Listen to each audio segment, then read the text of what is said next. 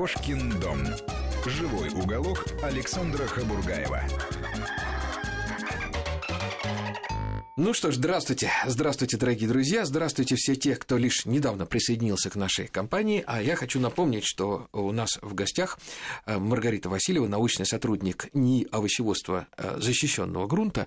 Ну, а говорим мы э, не только о тех растениях, которые требуют защиты в грунте, но о тех, которые могут жить под открытым небом и вести спартанский образ жизни. Мы начали говорить о физалисах. Да.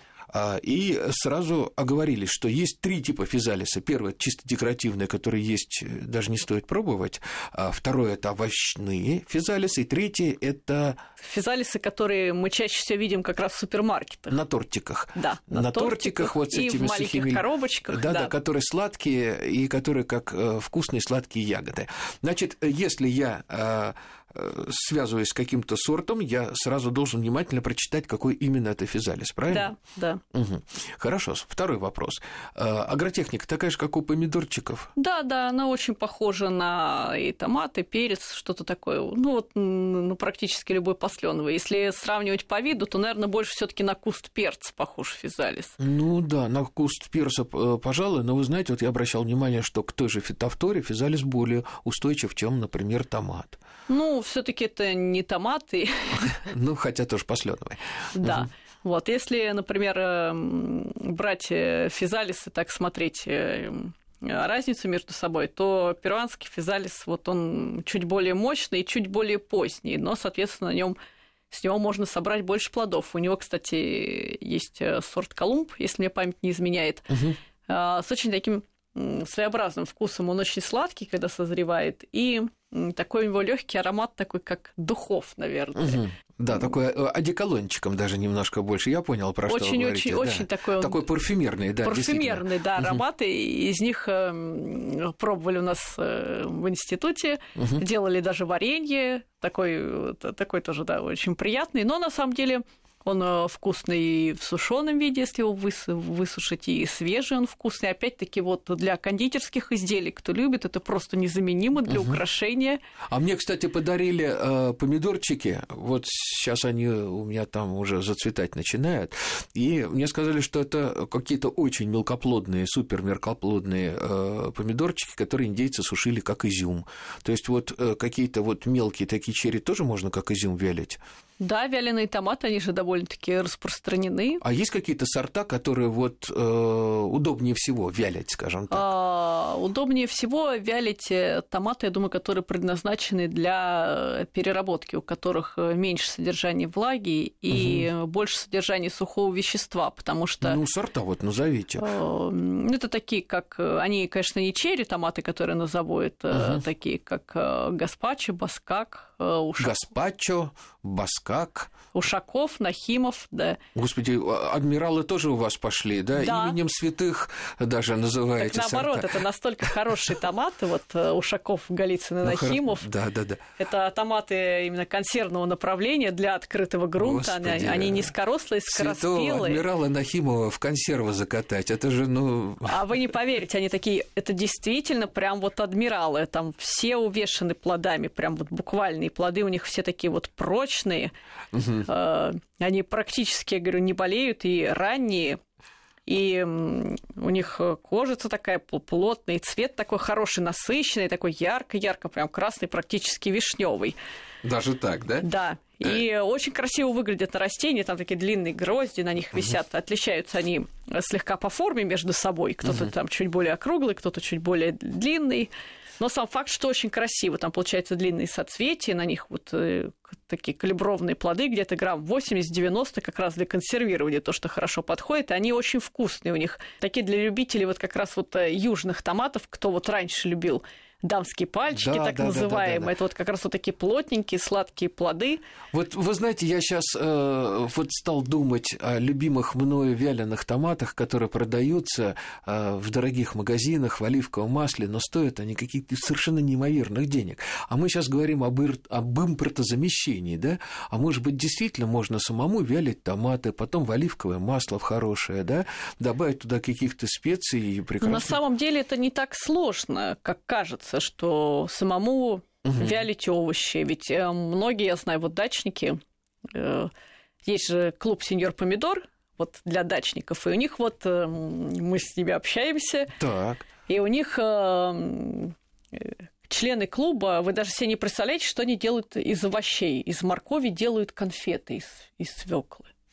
Ну да. Вот просто вот правда вот Слушайте, они вот... обязательно позовем сеньор Они... помидор, потом Да. адреса, пароли, явки дадите, ладно? Да, да, да. Мы их обязательно. Это я знаю, су- сушильные машины покупают, да? Нет, нет, нет, начинают без, как-то без- сушить. без всё это. сушильных машин они как-то делают, и вот я говорю, действительно очень вкусные конфеты. Из овощей, что не из ягод, а именно А из именно овощей. из овощей. Варенье начинают варить там из кабачков, еще из чего-то, Вот. да, из тыквы. Но там гораздо больше. Там такие вот, действительно, они делают прям уникальные какие-то консервы, заготовки, просто уникальные. Они не только вкус, они у них именно еще вот с декоративной точки зрения очень красивые.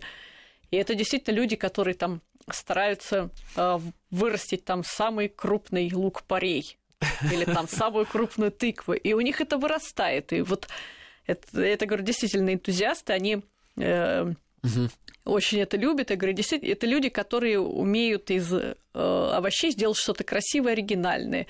Э, Многие там делают цветы из овощей. Это тоже очень, очень красиво. Там составляют Нет, это есть такое направление. Вот я всегда думал э, о том, как можно использовать овощи, да, те же огурцы, помидоры, э, вот в э, садовом декоре, скажем так, да, в, ландшафтно, э, в ландшафтном, не побоюсь этого слова, дизайне. Э, ну, с тыквами, кстати, у меня кое-что получалось. Э, э, можно, тем более, что тыквами можно прикрыть и закрыть что-то ну, что- Неприглядное. неприглядное. Да, все таки широкие большие листья. Э, ну вот в этом направлении, кстати, как при селекционных работах, вы не думаете? А, ну есть же ряд культур целый, который больше, наверное, декоративного направления, например, острый декоративный перец. А, потому что он бывает совершенно, это разновидности сорта перца кустарника, совершенно невероятных окрасок. У них бывают переходные тона, когда он появляется белый с фиолетовым, потом либо полностью белеет, либо полностью становится А вы работаете потом- с такими сортами, да? Да, да, И сортов, какие-то сорта? э, Есть сорта Невеста, Кармен, э, Бабье лето. Э, Они очень яркие, и самое удивительное, что вот э, сорта острого декоративного перца, они очень различаются и по форме, они могут быть и круглые, и длинные, и- длинные, и, да-да-да. тонкие, и потолще, и все это вот с, с многочисленными полутонами, когда на растении одновременно находится много-много плодов, они сразу и синие, и красные, и белые, и оранжевые, и это выглядит на самом деле очень красиво. Ну, вы знаете, насколько я знаю, вот жгучесть перца, она даже определяется по шкале Сколвилла, если мне память не изменяет. То есть э, там есть, вот знаете, как э, электричество там в вольтах, в амперах измеряется, как Да-да-да, я вес в знаю об килограммах. этом. Да, также и э, по шкале Сколвилла вот жгучесть. А вы в сторону в какой-то вот максимальной жгучести работаете? Или в наших условиях с нашим климатом там Аргентину какую-нибудь не догонишь? Ну, я думаю, что мы не сможем их догнать, потому что, насколько я знаю, в тех краях у них разнообразие сортов достигает порядка 600. А, вот именно. По-моему, Капсаицин, да? да. А, ал- алкалоид, который придает вот это вот... э, Да, да.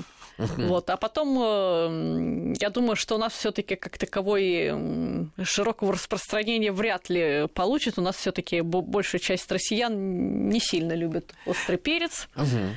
Вот, не- не до такой э, степени. Да, скажем так, не в традиции. Не в Не в традиции, да. традиции. С другой стороны, вот мы с вами, поскольку один алкалоид капсаицин помянули, то нельзя э, не помянуть другой, э, который называется очень страшно кукурбитоксин, да? Да, кукурбитоцин. Бетацин, да, извините, Да. кукурбитоцин.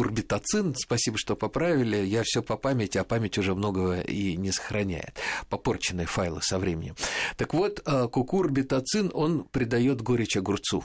Особенно вот где у него вот эта вот попка э, с хвостиком, да, с, пло- с плодоножкой, там он весь и собирается. А есть какие-то вывели сорта, которые не горчат никогда? А, Конечно же, их целая масса. Так, я записываю. Целая масса сейчас, сейчас э, это преимущественно гибриды, конечно же. Ну да.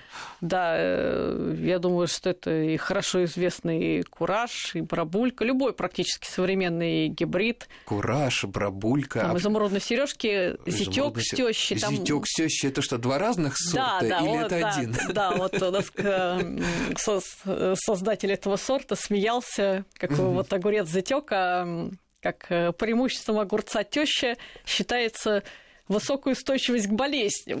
Да, вот. Основным его. Понятно. А у зятька-то какие-то преимущества Да, есть? это огурцы э, с букетным типом плодоношения, то есть у них в одном узле закладывается порядка там 5-6 огурчиков. Гроздью, как виноград Ну да, да, растут. с, ме- с меленькими бугорками, такие не перерастающие, Пупырыми. коротенькие, хорошие, да, такие, хорошо такие. Зятек он такой прям густо опушенный, такой как щетинистый, как небритый получается. Ах, вот почему зятёк, потому что не бритые. Вот.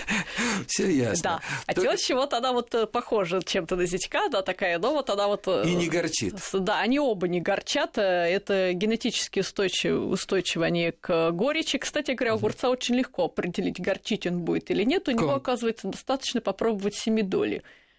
И если семидоли горькие, то значит огурцы тоже будут горькие. Чем более горькие семидоли, тем более горькие будут огурцы. Ну, вот у нас есть три слушателя, которым надо все объяснять. Вы им за оставшуюся минуточку объясните, что такое семидоли.